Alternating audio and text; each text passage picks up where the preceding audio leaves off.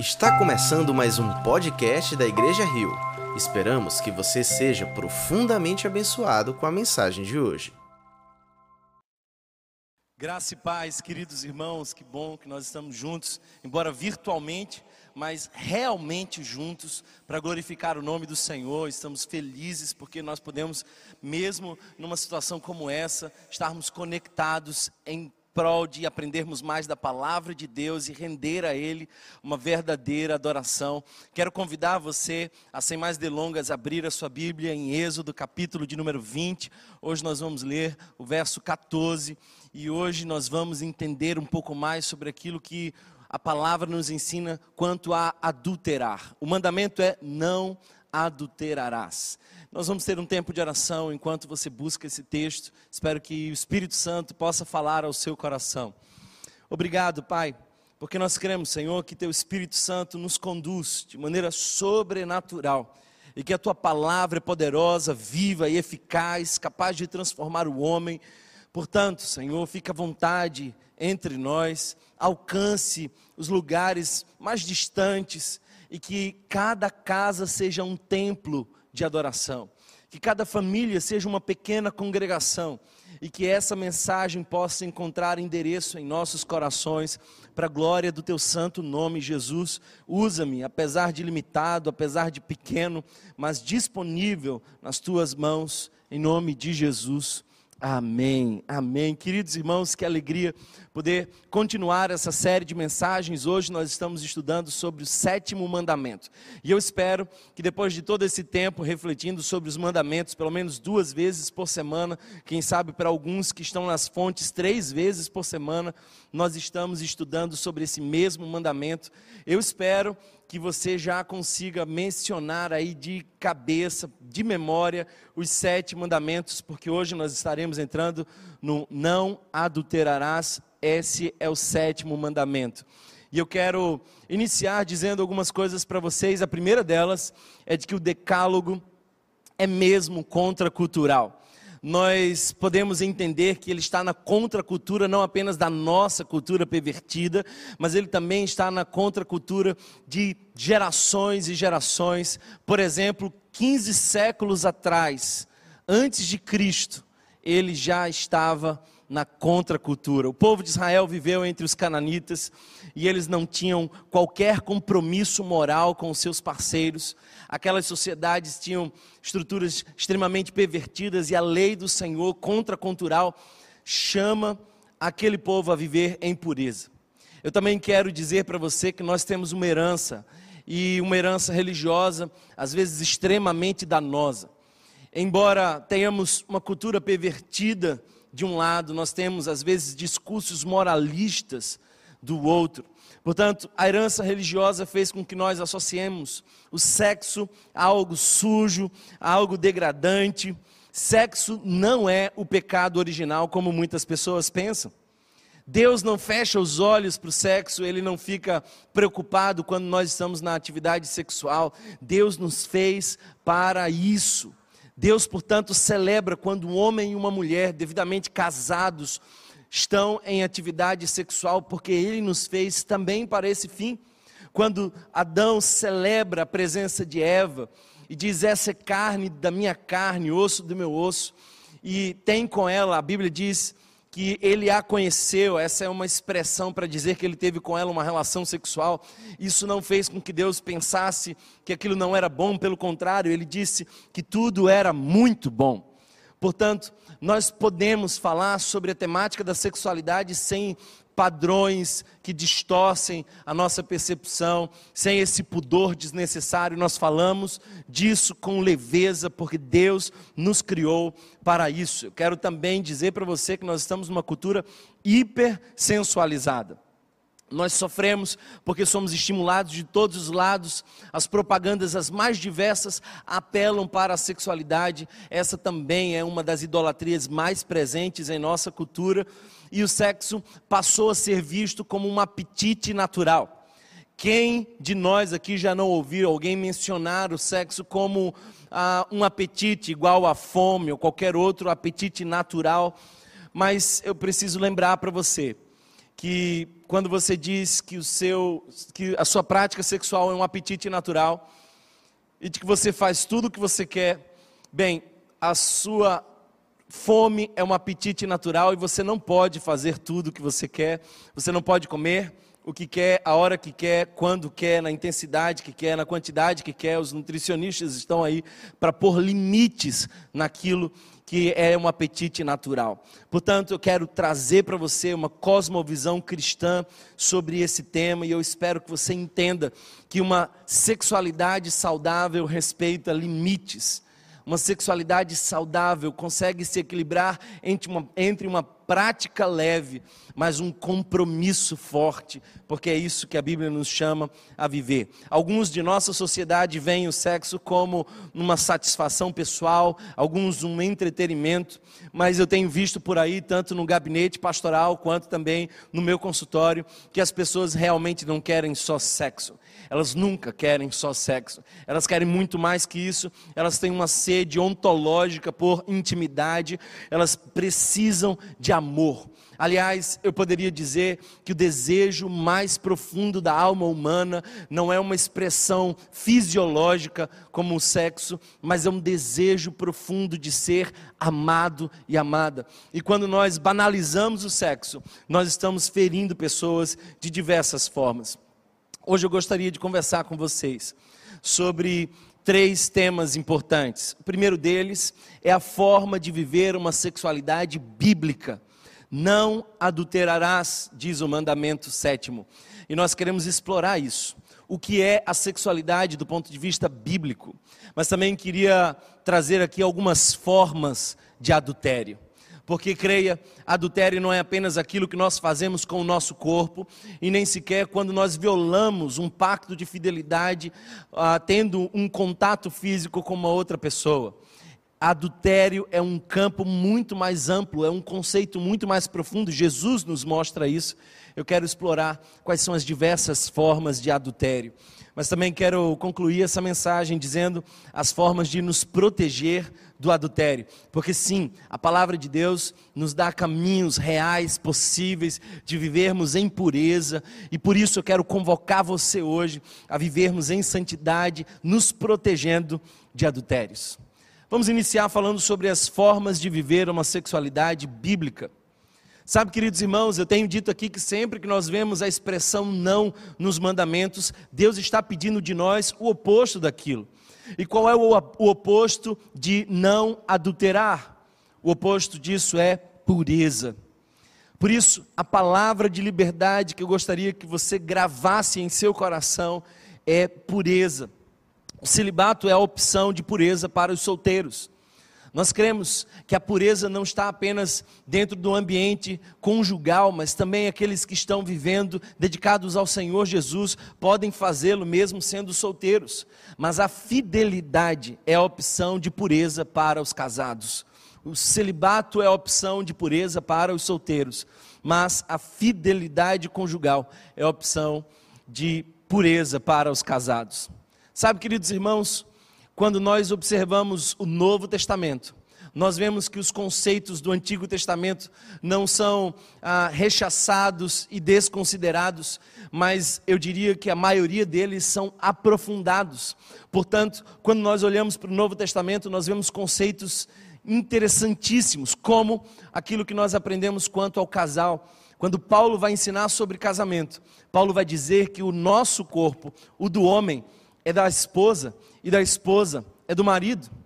Isso não é machista, porque se assim fosse, o corpo do homem seria só dele, mas é uma entrega profunda, intensa, é uma entrega completa.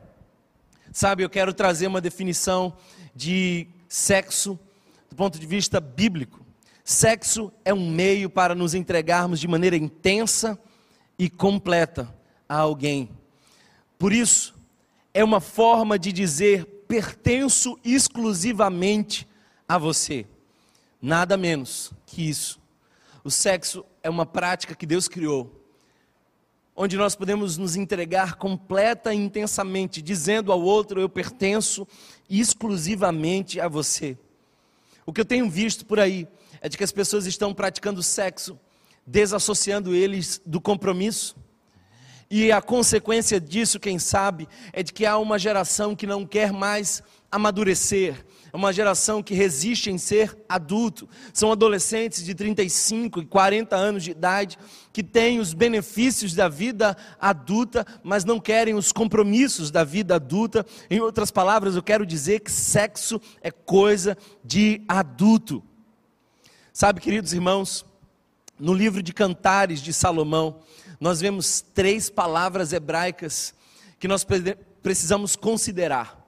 São três palavras hebraicas que para nós foi, foram traduzidas todas por amor, mas que têm outros conceitos. Por exemplo, raiá, é esse amor amigo, é essa companhia, é essa relação de amizade que nós temos dentro de uma relação conjugal. É o companheirismo. Mas nós temos o ahavá, essa é uma palavra hebraica que mostra afeto, que mostra compromisso, que mostra a decisão firme de manter-se ao lado de uma outra pessoa. Portanto, ahavar é um compromisso do nosso coração em estar com o outro, em testemunhar a vida de uma outra pessoa. É um vínculo intenso. Quando nós vemos em Cantares de Salomão, o amor é forte como a morte, essa palavra é ahavá. Esse é o amor compromisso, que é muito mais forte do que qualquer outro. Mas nós também temos uma terceira palavra que para nós foi traduzida por amor, é a palavra dod. É a palavra que aponta para um amor prazer. É o erotismo, é o desejo, é a intenção de alguém entregar-se fisicamente a uma outra pessoa. Eu penso, queridos irmãos, que nós não podemos viver a plenitude da sexualidade humana sem desfrutar dessas três chamas que queimam juntas, nos trazendo de fato o que é uma sexualidade plena. A nossa geração tem vivido experiências de Dod, mas não conhece a Havá.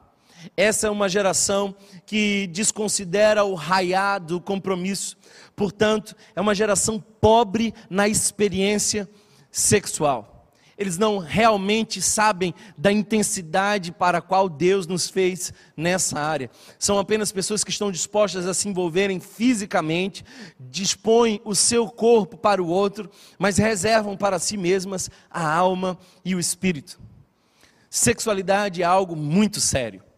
E eu quero dizer para você que nós não podemos viver a nossa sexualidade de acordo com os nossos padrões, nós não fazemos as nossas regras, elas já foram estabelecidas pelo Deus que nos fez. Quem nos fez diz qual é o funcionamento perfeito para o qual nós fomos criados.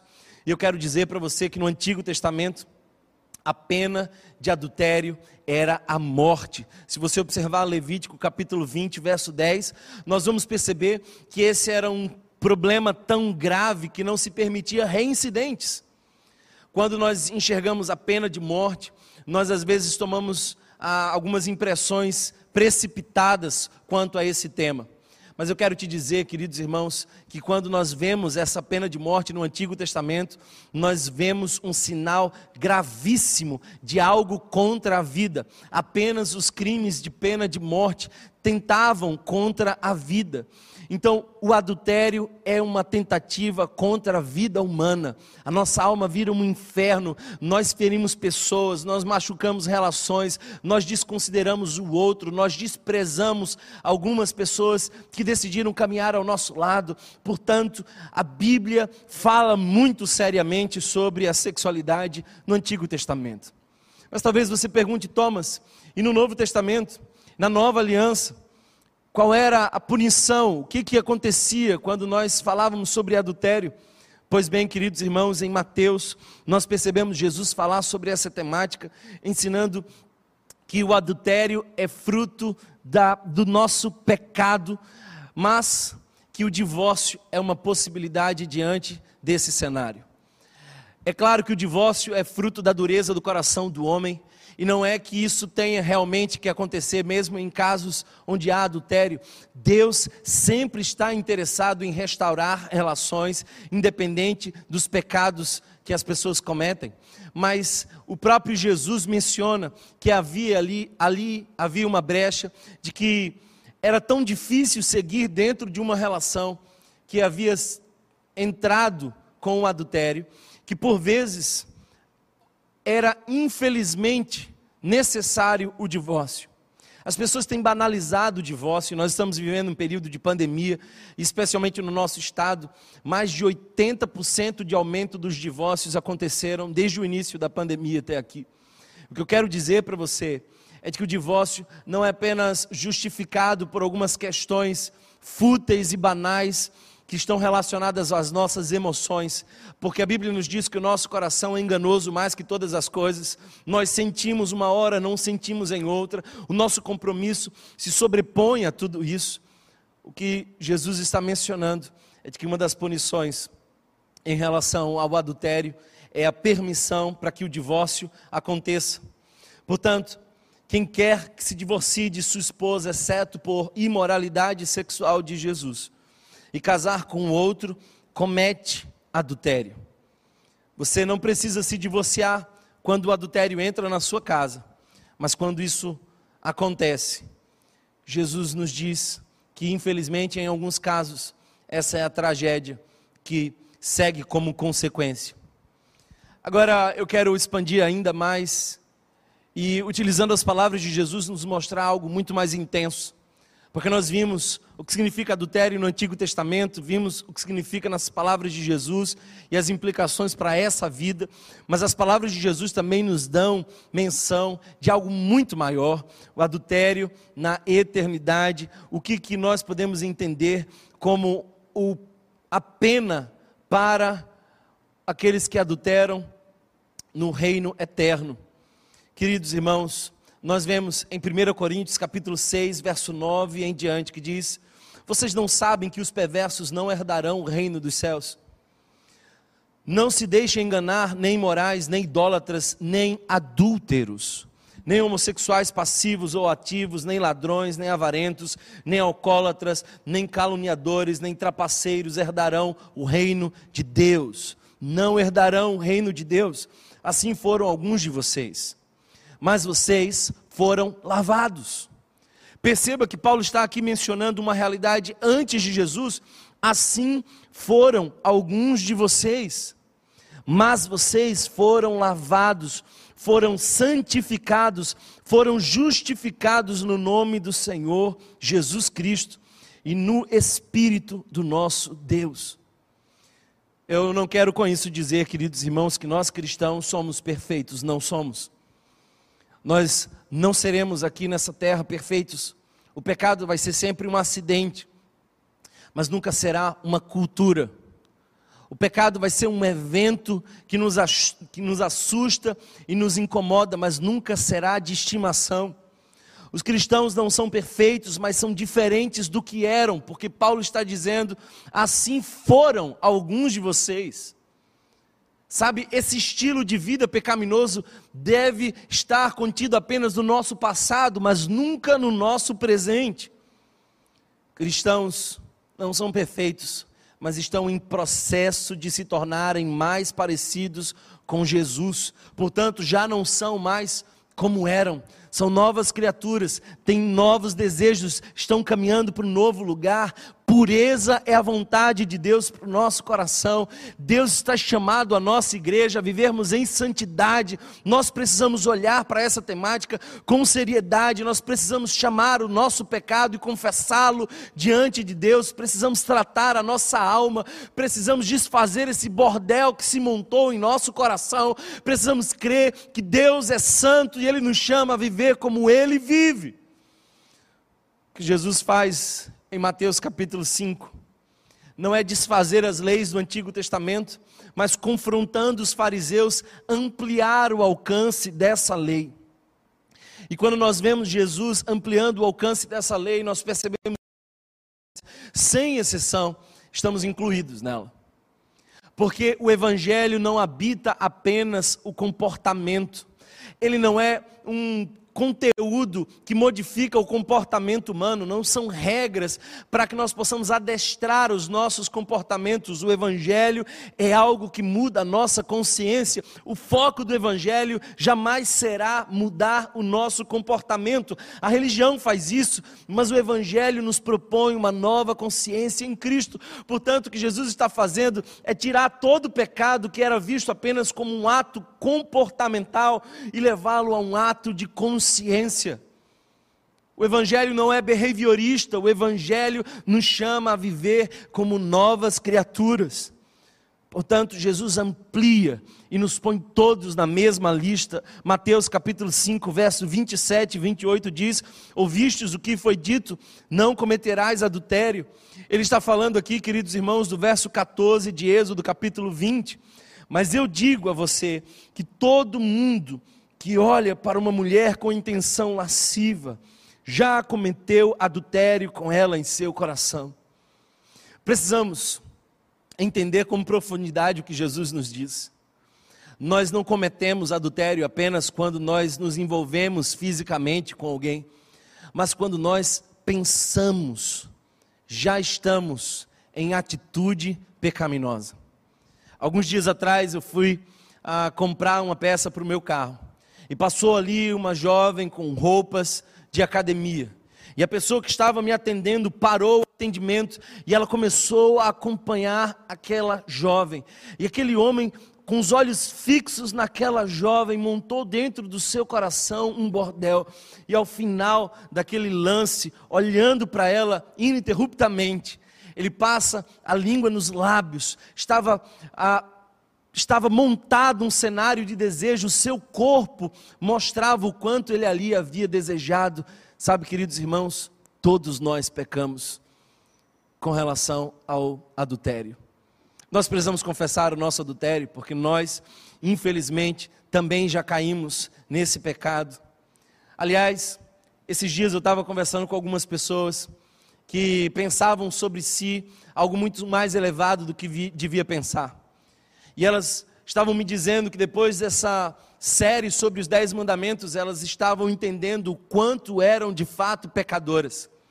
Santo Agostinho já nos disse que a lei nos faz implorar a graça.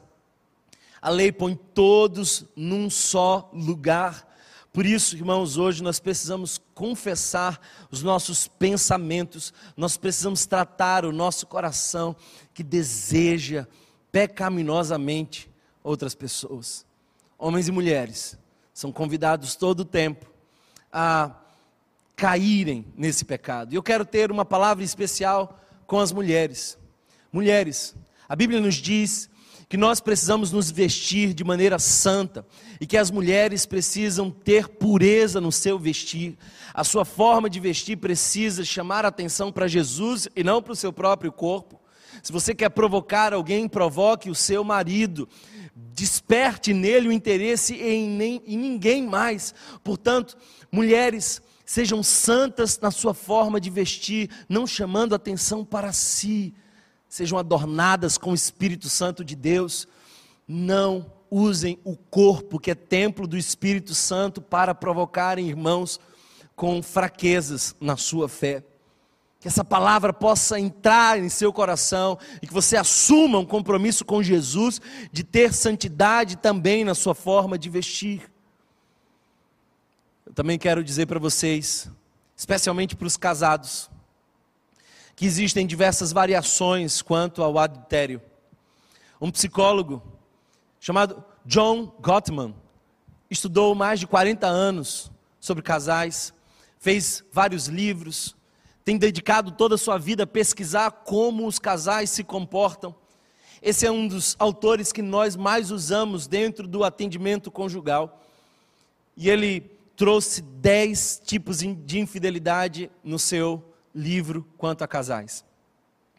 Dez tipos de infidelidade. Eu gostaria apenas de mencionar aqui, nós não temos tempo para explorarmos cada um desses, mas eu quero que você, nesse momento que é casado, Ponha-se em alerta, perceba sua relação e veja se há algum tipo de infidelidade em curso, algum tipo de adultério que precisa ser tratado.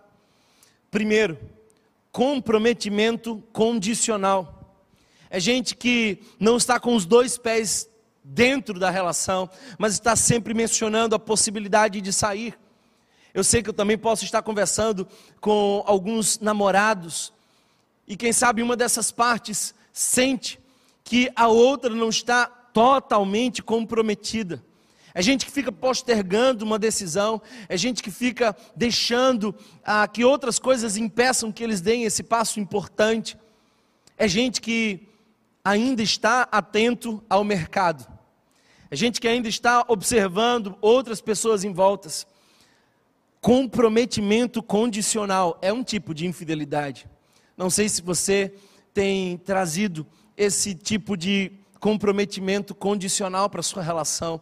E frequentemente você fala que vai embora, frequentemente você fala que melhor seria não ter casado, frequentemente você fala de que não tem mais desejo naquela relação, que não faria o possível para que ela acontecesse.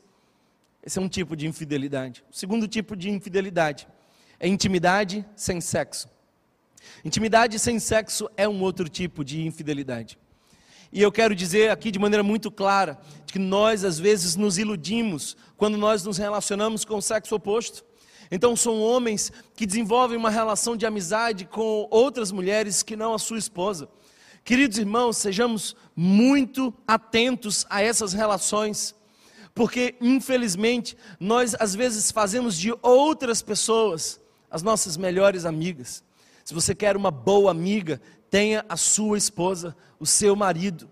Eles serão um para o outro os melhores amigos, os confidentes. Muito cuidado com essa aproximação extrema, essa intimidade, mesmo que sem contato físico, abre espaço para caminhos de adultérios. O seu confidente está em casa, a pessoa, o companheiro com quem você deve contar está na sua casa.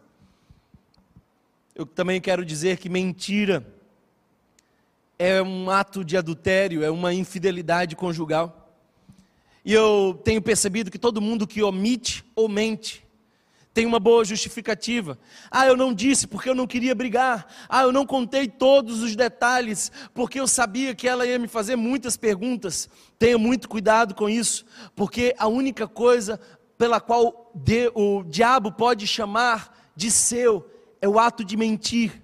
Deus é o Pai de todas as coisas mas o diabo é pai apenas da mentira. Nós precisamos andar na luz, não distorcer a realidade. Desfaça suas razões nobres de ser mentiroso e assuma a verdade como o único discurso possível na boca de um cristão. Aliança contra o parceiro é também uma atitude de adultério, de infidelidade é aquele cônjuge que espera que outros cheguem próximos para fazer críticas ao seu parceiro. São cônjuges que chamam pais, amigos, pessoas e fazem uso daquelas relações para colocar outras pessoas contra o seu parceiro. Eu quero que vocês, queridos irmãos, entendam de que quando um cônjuge passa a criticar o seu marido ou a sua esposa em público, ele está ali tendo um ato de infidelidade. Trate os seus problemas com o seu cônjuge ou peça ajuda, mas não exponha o seu cônjuge diante das outras pessoas. Também quero dizer, queridos irmãos, que ausência e frieza é um tipo de infidelidade.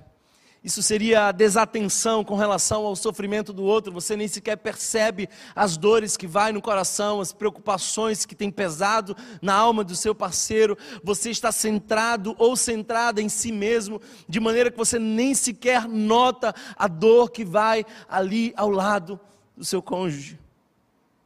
A ausência e frieza é, com toda certeza, uma das infidelidades mais frequentes nas relações conjugais a perda do interesse sexual. Sabe, o sexo não é apenas algo utilizável vez por outra. Deus fez os casais para o sexo também. E a atividade sexual traz um ritmo saudável para a relação. Então, se você tem alguma dificuldade nessa área, busque ajuda acerca da sua sexualidade, mas não esqueça esse campo. Os casais precisam manter a sua relação sexual o desrespeito, a grosseria, é também um ato de infidelidade. Quando casais permitem que o desrespeito entre na sua casa, dificilmente o amor vai continuar ali. Quando o desrespeito entra pela porta, o amor, o sentimento, quase sempre vai saindo pela janela. Portanto, tenhamos muito cuidado com as grosserias, com as palavras que são espadas que ferem, que machucam. Uma outra forma de infidelidade é o egoísmo. Pessoas centradas em si mesmas, pessoas que estão pensando no seu próprio prazer. Sabe, queridos irmãos, casar é uma pequena variação de morrer, é sacrificar-se todo o tempo, é estar disponível para que seja boa, para que seja bom para as duas partes, não apenas para você mesmo. A referência que nós temos de casamento de Jesus com a igreja nos mostra isso. Jesus disse aos homens que eles precisam amar a sua esposa como ele amou a igreja, e ele se sacrificou por ela, ele não era egoísta. Essa é a mais alta referência que nós podemos ter dentro do cenário familiar. Injustiça, decisões que muitas vezes ah, são desconsideradas. E quando uma pessoa impõe a sua vontade sobre as outras, é uma atitude de manipulação, uma atitude de autoritarismo dentro de um casamento. Isso é, com toda certeza, infidelidade conjugal. Também poderia falar de rompimento de promessas. Gottman nos diz que quando alguém decide ir na contramão de todos os acordos pré-estabelecidos do casal, isso é, com toda certeza, infidelidade. Mas eu queria acrescentar uma, uma forma de infidelidade que Gottman não fala. Sabe, queridos irmãos, infelizmente, a maioria dos casais hoje em dia iniciam a sua queda na conjugalidade com práticas virtuais pecaminosas. Pesquisas na internet é quando você busca por aquela pessoa que você conheceu, é quando você assume uma postura diferente, ah, fazendo uso da distância, quando você aceita ser menos santo na virtualidade do que você é. Eu queria que você entendesse: você está em ato de adultério.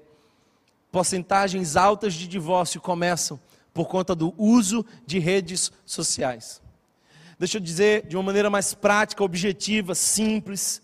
Se a tua esposa não tem acesso ao teu celular, ou se você não tem acesso ao celular da tua esposa, se vocês não têm a, a cultura de viabilizar o outro, se um não sabe da vida do outro, se você expõe senhas de bloqueio, há algo estranho, há um adultério em curso, há uma infidelidade que, quem sabe, ainda não se concretizou, mas já está no coração.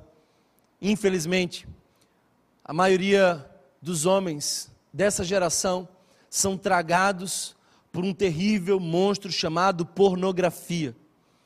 E eu quero falar para você, homem, que luta com isso. Você precisa de ajuda.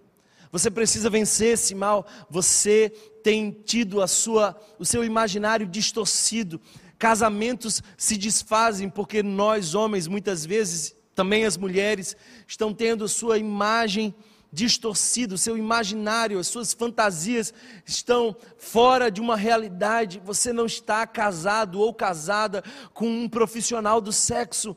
Você não pode ter expectativas quanto a essa coisa a fictícia. Você, querido irmão, precisa ter honestidade, verdade quanto à sua relação sexual. E a pornografia é uma porta terrível para adultério. Eu quero convidar você ao arrependimento se você tem usado pornografia. O mandamento sétimo é contra você. Você está pecando contra o sétimo mandamento sempre que você se aproxima da pornografia. Mas eu quero ser mais esperançoso agora. E eu quero, além de denunciar o pecado, eu faço isso como um pai faz aos filhos, ou como um irmão mais velho faz aos mais novos. Eu também quero ensinar aqui de maneira prática como nós podemos nos proteger do adultério. Eu quero lembrar para vocês, irmãos, que há uma luta entre a carne e o espírito.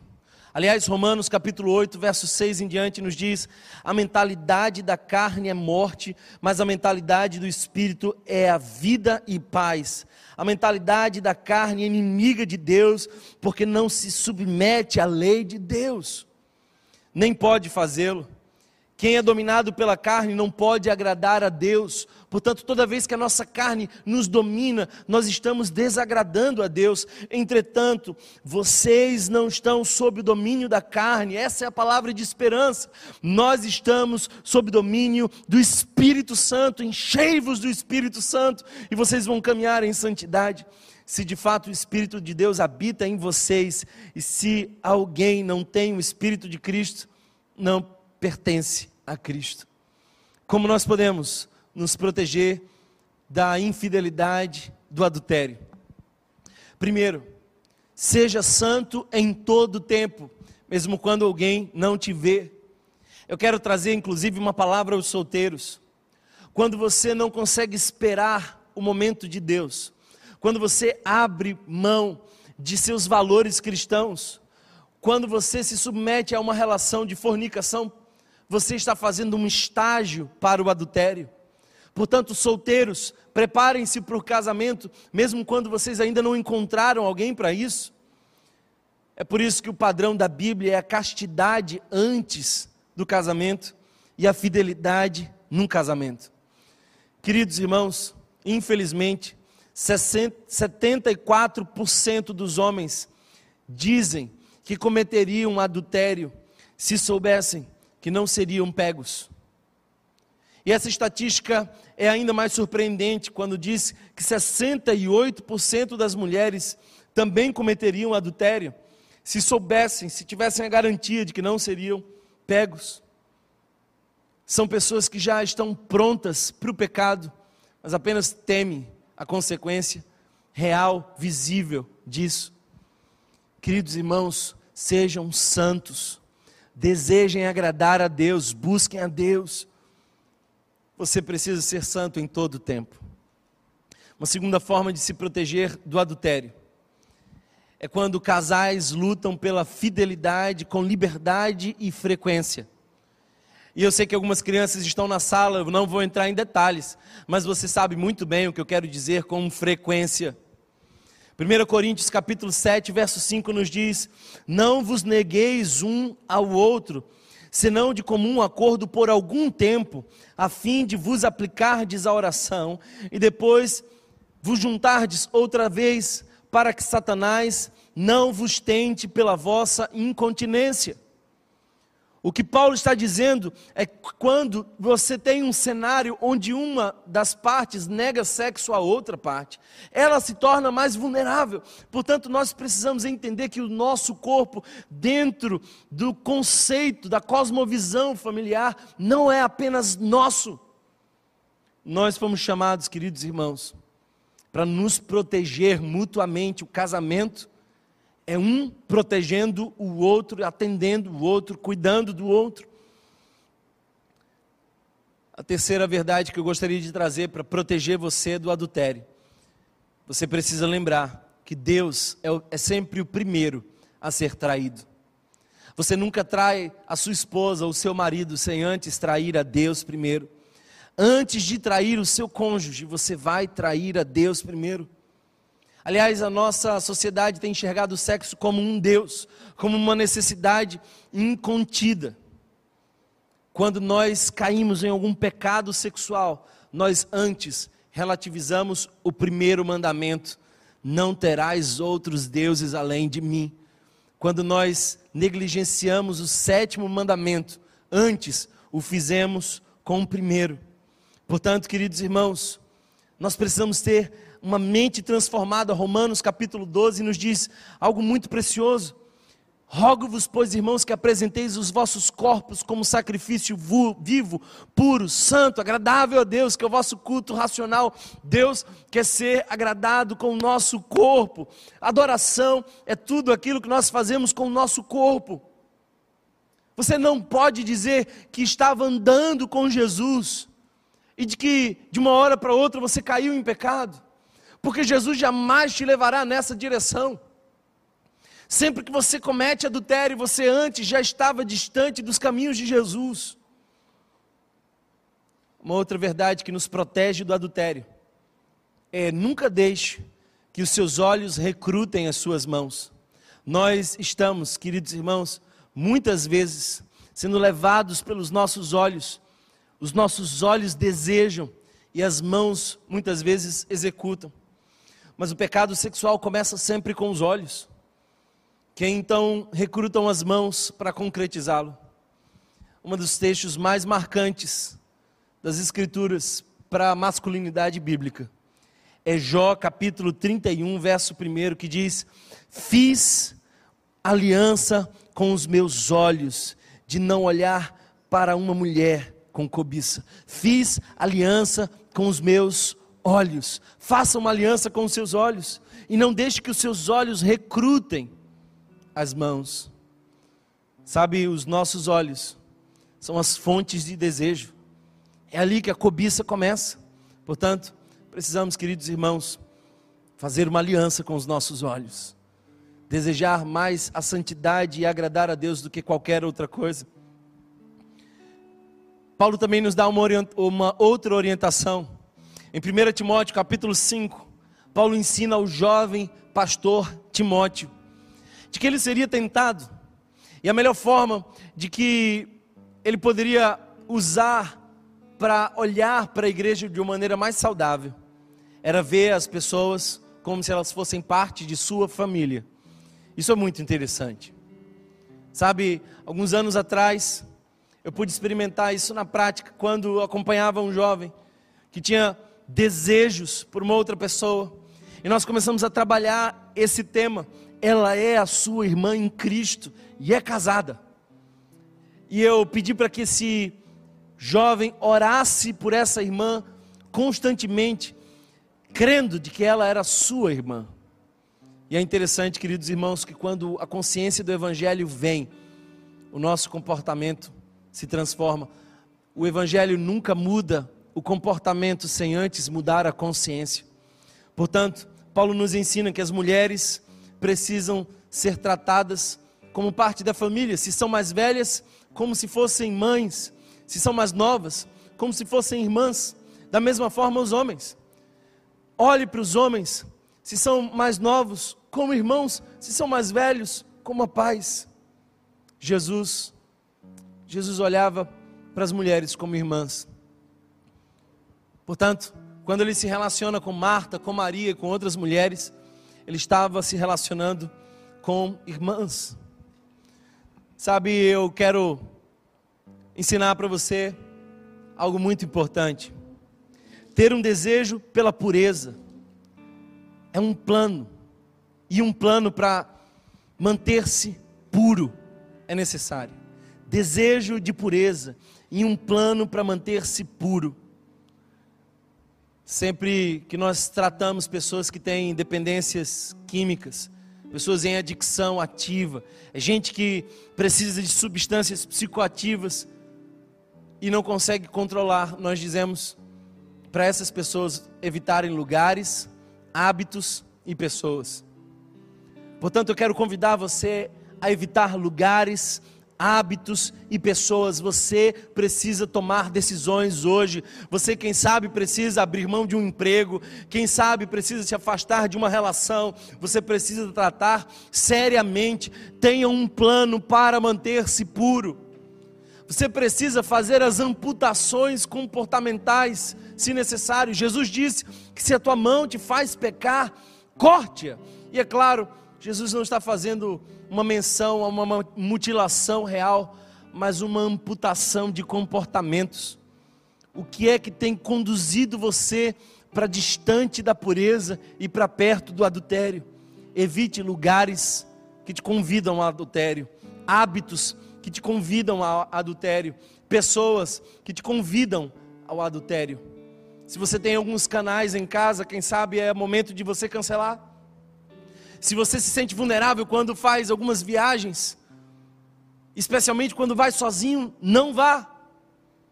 Mas tome a decisão mais radical de agradar a Jesus e de ter uma vida santa.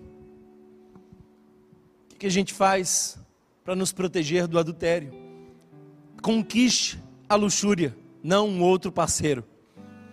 Em outras palavras, queridos irmãos, nós não somos animais. Animais estão sempre querendo novos parceiros, desejando, sendo conduzidos por um instinto bestial. Você não pode ser conduzido apenas por um instinto. Deus te deu consciência, Deus te fez diferente de animais. Um homem cheio do Espírito Santo não está pensando em conquistar uma outra mulher, senão a sua mesma. Um homem cheio do Espírito Santo está empenhado em conquistar a si mesmo, em ter autodisciplina, em ter autocontrole. Você é um adorador, não um animal. Portanto, a pureza é possível para aqueles que estão cheios do Espírito Santo. Defina a sua vida para frente. E então siga no rumo dela. Eu lembro de um jovem que eu atendi uma vez. E esse jovem, queridos irmãos, esse jovem, ele, ele tinha uma prática de pornografia constante. E infelizmente ele não conseguia largar aquele vício. Então, numa das nossas conversas, eu perguntei: o que você deseja, o que você sonha para o futuro? E ele mencionou: eu desejo muito uma esposa, três filhos. E eu fiz com que ele conseguisse imaginar aquela cena e ele consegue visualizar uma esposa, três filhos, todos na cama, domingo de manhã, celebrando como famílias, o rosto ainda amassado de uma noite de sono e uma sensação de paz. Depois eu fiz com que ele percebesse que toda vez que, que cometia a pornografia, ele estava se afastando daquele sonho, abrindo mão daquilo que um dia o faria feliz. E ele começou a perceber que aquele prazer momentâneo lhe roubava um prazer muito mais intenso, que era o seu sonho de família. E os resultados foram bem diferentes. Onde você quer chegar? Sabe, o sonho do meu coração é terminar os meus dias ao lado da minha esposa, celebrando os meus filhos, que amam a Jesus e que seguem na missão que Ele me deu. O meu sonho é de que minha família permaneça no altar do Senhor até o último dia de minha vida. E por esse sonho eu vou até o fim. Eu sou capaz de amputar hábitos, eu vou lutar contra a minha própria carne, mas eu não vou abrir mão desse sonho que Deus me deu, porque todo mundo que sonha com a sua família sonha um sonho de Deus. Eu quero caminhar para o final e dizer para você que é tempo de confessar o seu pecado antes de ser pego, antes que a cena se torne ainda pior. É tempo de confessar o seu pecado. Confesse primeiro a Deus, tenha um tempo de intimidade com Deus, entregue-se ao Senhor, retire-se por um tempo, escreva os seus pecados, chore por eles, quebrante-se diante de Deus, porque todo aquele que se quebranta e se humilha, Deus ouvirá e sarará. Mas também marque um encontro com o seu cônjuge, Converse com a sua esposa, com o seu marido, abra o coração, traga à luz tudo o que tem acontecido. Você não pode viver uma vida inteira carregando a culpa de um pecado que não é confessado. Provérbios 28, capítulo 13. Aliás, capítulo 28, verso 13 diz: Quem oculta seus pecados não prosperará, mas quem os confessa e os abandona recebe misericórdia. Por isso, queridos irmãos, é tempo de confessar e receber misericórdia. Eu quero profetizar recomeço para você. Eu quero profetizar uma nova fase na sua relação conjugal. Uma nova fase de você solteiro, vivendo em castidade, vivendo na pureza que Deus te chama a viver. Por isso, eu quero chamar você nesse momento a recomeçar. Um dos textos mais marcantes no Novo Testamento é o texto de João, capítulo 8, verso 11. Quando Jesus, olhando para uma mulher, pega em flagrante de adultério, trazida por pessoas que eram tomados pela superficialidade da lei, que queriam apedrejá-la. Então Jesus diz: quem não tem pecado, atire a primeira pedra. E pouco a pouco aquelas pedras vão caindo ao chão. E aquela mulher não mais estava ali diante de assassinos, mas de pessoas que reconheciam os seus pecados ocultos. Quem não tem pecados, atire a primeira pedra. A primeira coisa que Jesus faz é mostrar que estamos todos sob a mesma condição. Somos todos pecadores carentes da graça de Deus. Mas naquela cena, tinha alguém que não tinha pecado. Naquela cena, tinha alguém que não nunca tinha praticado nenhum tipo de adultério, o próprio Jesus. E no verso 11 ele diz: Ninguém te condena, eu também não te condeno. Vá em paz e não peques mais, para que não te suceda algo pior. O que Jesus nos diz é isso. Somos todos adúlteros. Se nós olharmos bem dentro da nossa alma, nós vamos perceber, somos todos adúlteros. Alguns aqui talvez nunca tocaram em outra pessoa, mas a desejaram e já pecaram contra o sétimo mandamento. Jesus nos chama a confessar, a reconhecer que nós somos carentes da graça de Deus, somos todos adúlteros. Mas Jesus nos olha hoje, não com ares de condenação, não como um juiz raivoso. Jesus olha para nós hoje e diz: Nem eu te condeno vá em paz e não peques mais. Você não pode entender o vá em paz se você não entender o não peques mais. Você não consegue ter paz nessa cultura de pecado. Você não consegue ter vida plena. Você não consegue desfrutar daquilo que Deus tem para você se você não abre mão de um estilo de vida pecaminoso. Não peques mais. É a forma como nós mantemos o vá em paz. Mas o que mais me alegra é de que Jesus não nos olha com áreas de condenação, mas nos chama a um recomeço. Eu também não te condeno. Eu também não te condeno. Jesus poderia nos condenar. Ele é santo, nunca adulterou, mas ele olha com um olhar de graça e carregou todo o adultério na cruz do Calvário em nosso lugar e pagou pelos nossos pecados. E eu quero profetizar hoje que na sua vida se inicia um novo tempo tempo de santidade, tempo de confissão, recomeço de Deus para o seu casamento. Eu oro para que esse período de isolamento que nós estamos vivendo propicie para você boas conversas e um tempo de restauração. Eu creio, queridos irmãos, que é tempo de colar os pedaços com ouro.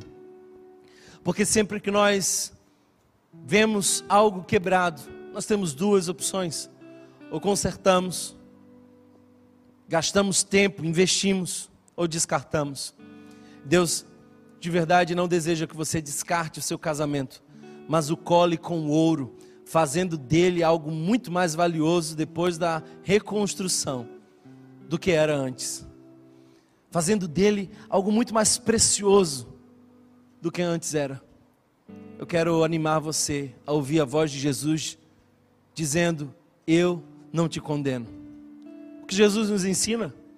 Todos nós pecamos, estamos todos nivelados pelo pecado, todos no mesmo lugar. Mas Jesus está dizendo também: Eu não te condeno. Essa é a mensagem da graça. Vá em paz, esse é o resultado da graça. E não peques mais, esse é o compromisso de manter-se vivendo na graça. Porque todos aqueles que foram realmente alvos da graça de Deus desejam a santidade.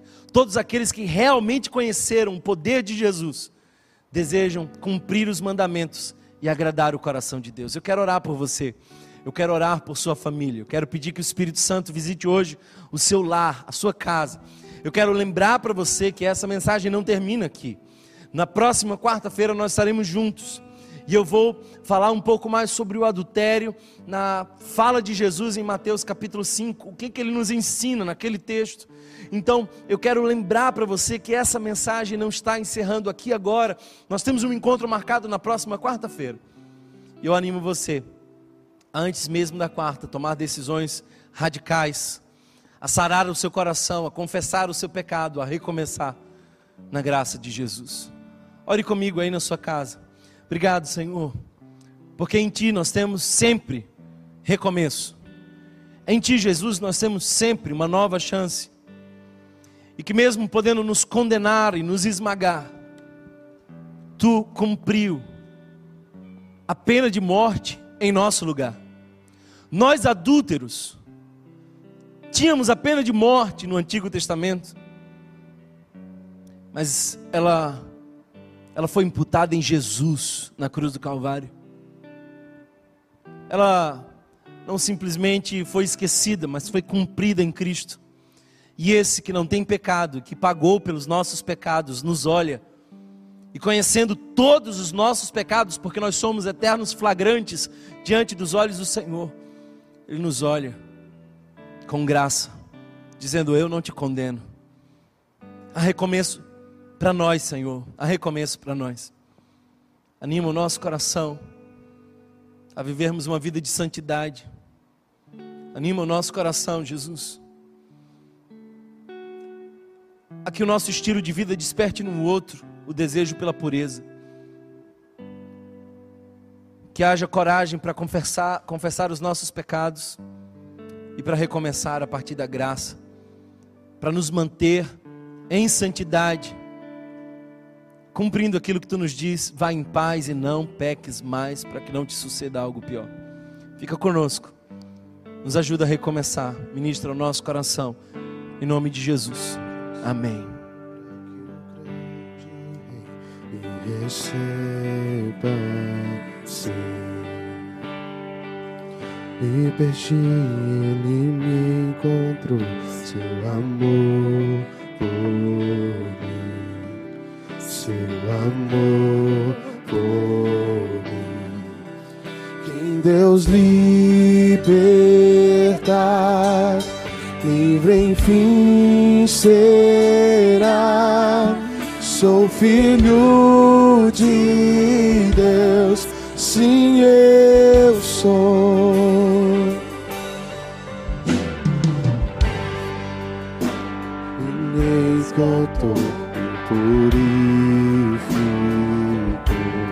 graça de Jesus nos resgata, nos purifica.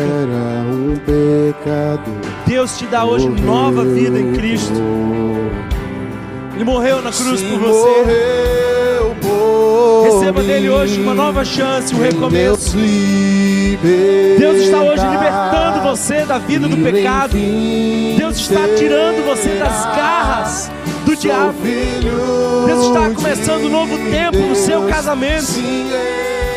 Deus está te chamando a viver em pureza e santidade. Tua casa, ó Pai, há lugar pra mim. Sou filho de Deus, sim, eu sou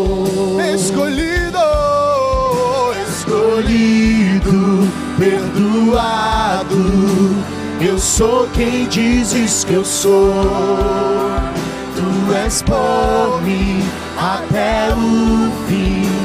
Eu sou quem dizes que eu sou. Escolhido, perdoado. Eu sou quem dizes que eu sou. Tu és por mim até o. Eu sou quem dizes que eu sou. Se eu sou quem dizes que eu sou. Eu profetizo hoje na sua casa, recomeço. A palavra de Deus te chama hoje a viver em santidade. Escute a voz de Jesus dizendo: Eu não te condeno, vá em paz e não peques mais. Ele muda a nossa condição porque nós éramos pecadores, mas Ele carregou a nossa condenação. Ele muda o estado da nossa alma, porque quem vive no adultério vive no inferno. Mas Ele diz: vá em paz. Mas Ele também muda o nosso estilo de vida, nos dizendo: não peques mais, porque quem é alcançado pela graça de Jesus não deseja mais continuar no pecado, mas viver em santidade. Essa é a palavra de Jesus para você nessa manhã. Que o amor de Deus, o nosso eterno e bondoso Pai, que a graça do nosso Senhor e Salvador Jesus Cristo, que a comunhão e as consolações do Divino Espírito Santo sejam com todos nós, hoje e para todo sempre. E essa igreja do outro lado da tela diz: Amém. Deus abençoe vocês. Bom domingo para todos. Se você foi abençoado por essa mensagem, compartilhe com alguém, para que de pessoa em pessoa alcancemos a cidade inteira.